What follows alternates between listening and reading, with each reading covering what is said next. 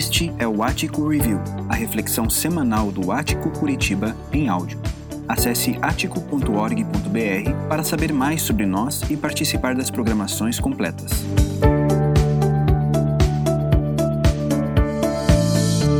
Olá pessoal, é um prazer estar aqui com vocês. Eu aceitei esse convite com muita alegria, com expectativa e ansioso para ter um encontro mesmo que seja desse jeito virtual. Hoje nós começamos uma nova série que trata dos eh, personagens da minha vida, e mais especificamente eh, em torno do tema Quando sou controlado pela emoção. O filme Divertidamente, sucesso de público da Disney Pixar, vencedor do Oscar, conta a história de Riley, uma garota que tem consciência de que vai passar por uma complicada mudança. Duas, na verdade. Uma de cidade e outra é, da fase infantil para sua adolescência. O desenho se desenvolve desde que ela nasce e é segurada no colo da mãe. E daí já aparece o seu primeiro sentimento, a alegria. Mas 30 segundos depois aparece o medo e a tristeza. Mais tarde, a raiva e o nojinho. A animação mostra que todos, todos esses sentimentos são muito importantes.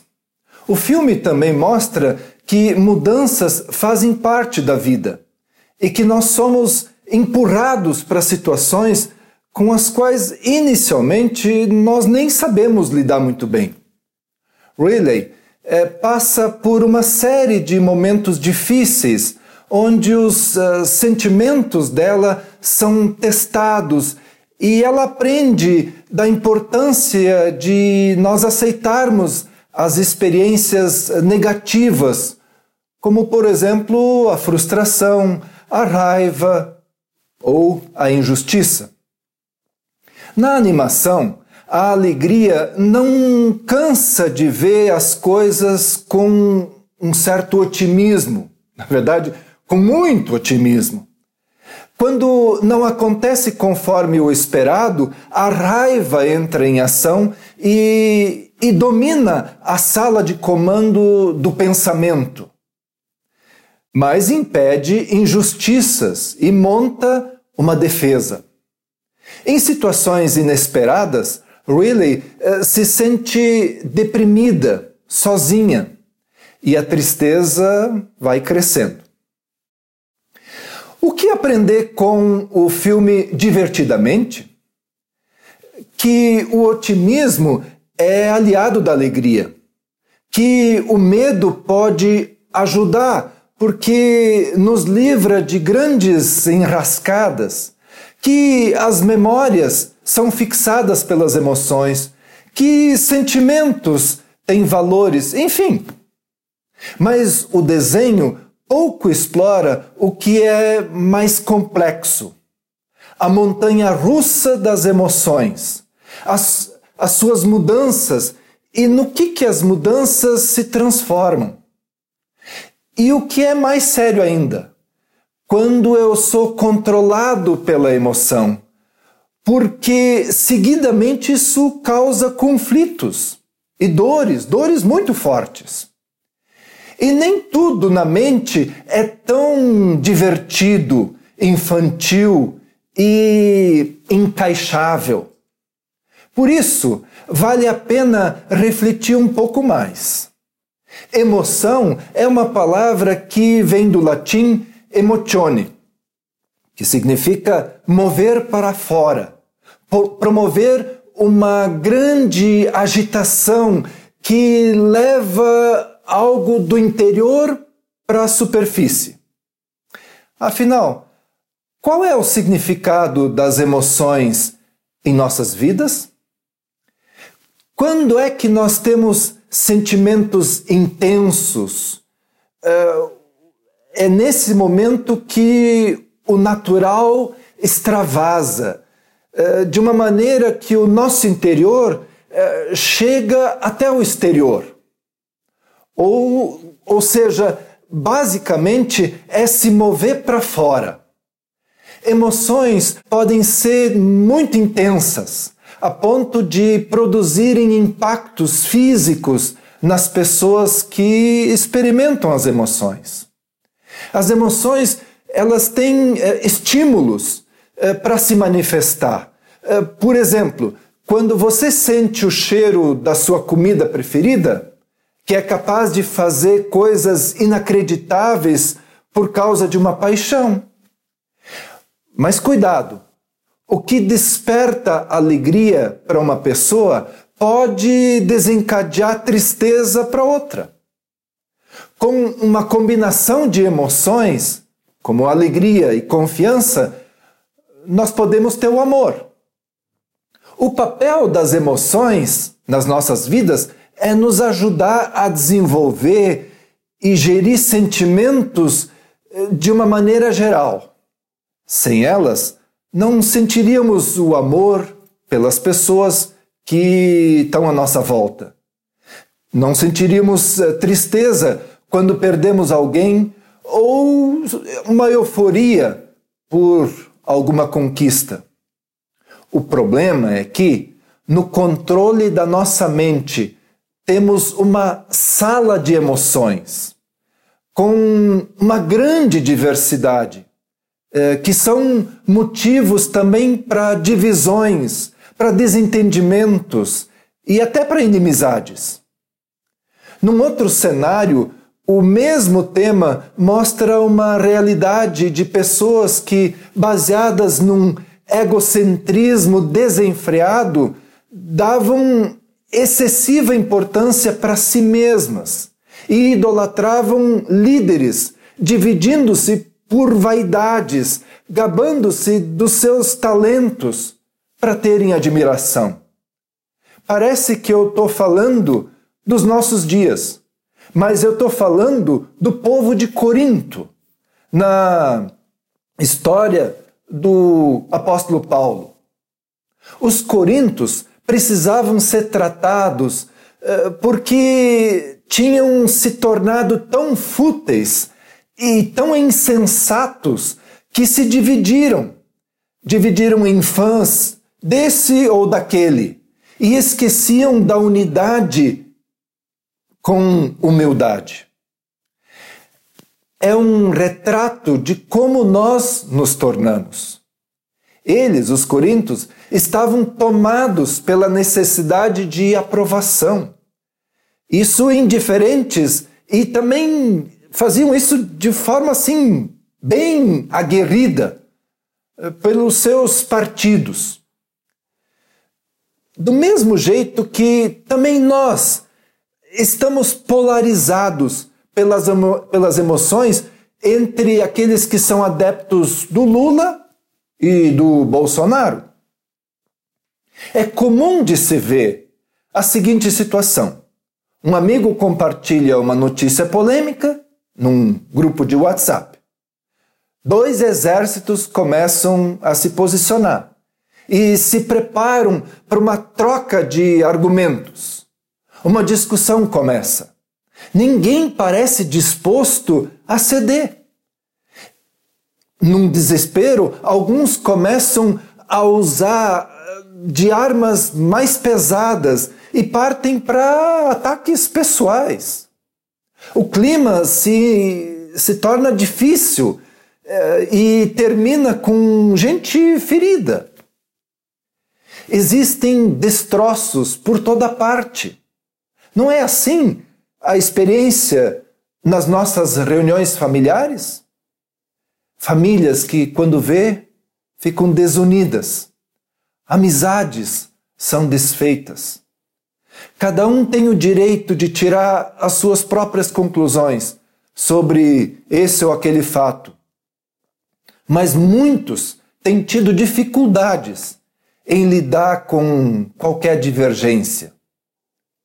Antes, conhecido como Saulo, o apóstolo Paulo era um aluno dedicado no centro de orações, que chamavam de sinagoga, sendo aquele mais mais destacado entre todos os aprendizes. Ele crescia como um homem sábio, profundo conhecedor da lei e um líder bem radical. Você poderia imaginar que alguém tão forte nos seus pensamentos, eh, tão entrincheirado num modo de vida, eh, tão convencido eh, de uma causa, será que ele poderia ser transformado? Mas Deus derrubou esse homem, esse homem tão arrogante e também um perseguidor. Ele caiu literalmente e ainda ficou cego.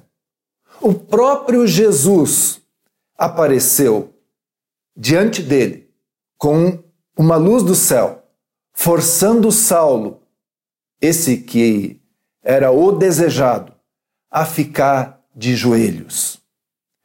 Jesus se tornou tudo para ele.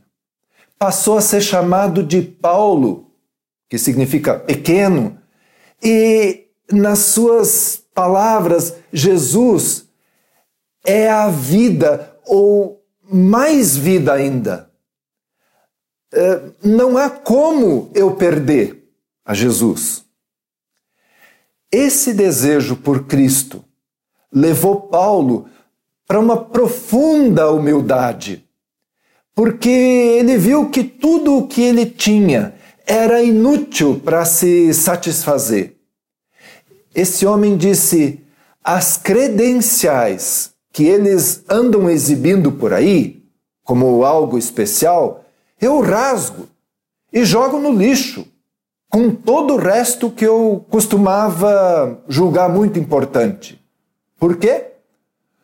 Por causa de Cristo. Sim, todas as coisas que um dia eu julgava importantes nada mais valem na minha vida. Comparado com o alto privilégio de conhecer Cristo Jesus, meu Senhor, em primeira mão, tudo mais é insignificante, esterco. Joguei tudo no lixo para abraçar Cristo e ser abraçado por Ele. É isso que ele diz, o apóstolo Paulo. Foi preciso Paulo não ver com os olhos para olhar para dentro de si e se perguntar: o que está acontecendo comigo? O erro dos coríntios não era somente buscar sabedoria na fonte errada, mas com a motivação errada. E por isso fica fácil encontrar ligações entre eles e nós. Quem nunca se achou superior a alguém só porque estudou mais? Ou porque tem um conhecido influente ou famoso? Essas são emoções deturpadas, ou no mínimo confusas. A superioridade da sabedoria divina faz com que os pretensos sábios experimentem da sua estupidez e do egoísmo, porque a superioridade do caráter de Deus faz da nossa busca por reconhecimento uma atitude muito tola. O apóstolo Paulo reconheceu que precisava ser mudado. E Deus transformou a mente de Paulo em alguém humilde, que assim ensinava a partir do próprio exemplo. Veja o que ele diz: quando ele, Jesus, vier, trará a público segredos que ninguém imagina, motivações interiores, propósitos e orações. Só então nós ouviremos o muito bem de Deus. Paulo deve a Jesus essa transformação do seu interior e assim, nenhuma crítica tira o seu sono, nenhum elogio deixa ele inflado. Como Paulo, eu posso me alegrar com o que não gira em torno de mim. no meu trabalho, na minha casa, na minha vida amorosa, eu não preciso ser o centro. Não sou mais do que sou, nem menos do que sou. As nossas emoções muitas vezes nos controlam. Por isso, quando estamos empolgados, eh, nos, preci nos precipitamos nas nossas decisões e, e, quando nós estamos aborrecidos, falamos coisas que não diríamos se estivéssemos uh, calmos. Mas e se conseguíssemos controlar as nossas emoções ao invés de sermos dominados por elas? Hoje, mais do que nunca, músicas, poesias, novelas, peças de teatro, livros, propaganda, filmes e tantas outras formas de de, de comunicação insistem para que a gente dê ouvidos aos, ao nosso coração. Virou meio que senso comum na nossa cultura um tipo de verdade absoluta aquilo que vem do nosso coração. Mas se pararmos para pensar a respeito, precisamos admitir: o coração é a fonte das nossas emoções dos nossos sentimentos. Então, quando nós agimos pelo sentimento ou pelo calor das emoções, a razão já se, já se foi, ela foi escanteada e, e nós nos tornamos vítimas de nós mesmos. É aí que mora o perigo. Por isso, que Cristo reine sobre a nossa mente e o nosso coração, que ele habite em mim a ponto de eu me tornar cada vez menor e que ele seja cada vez maior em mim. Pense no seguinte: com nossas mentes polarizadas e divididas, o que significa Paulo insistir? A nossa cidadania, porém, está nos céus, de onde esperamos ansiosamente um Salvador, o Senhor Jesus Cristo. Um grande abraço.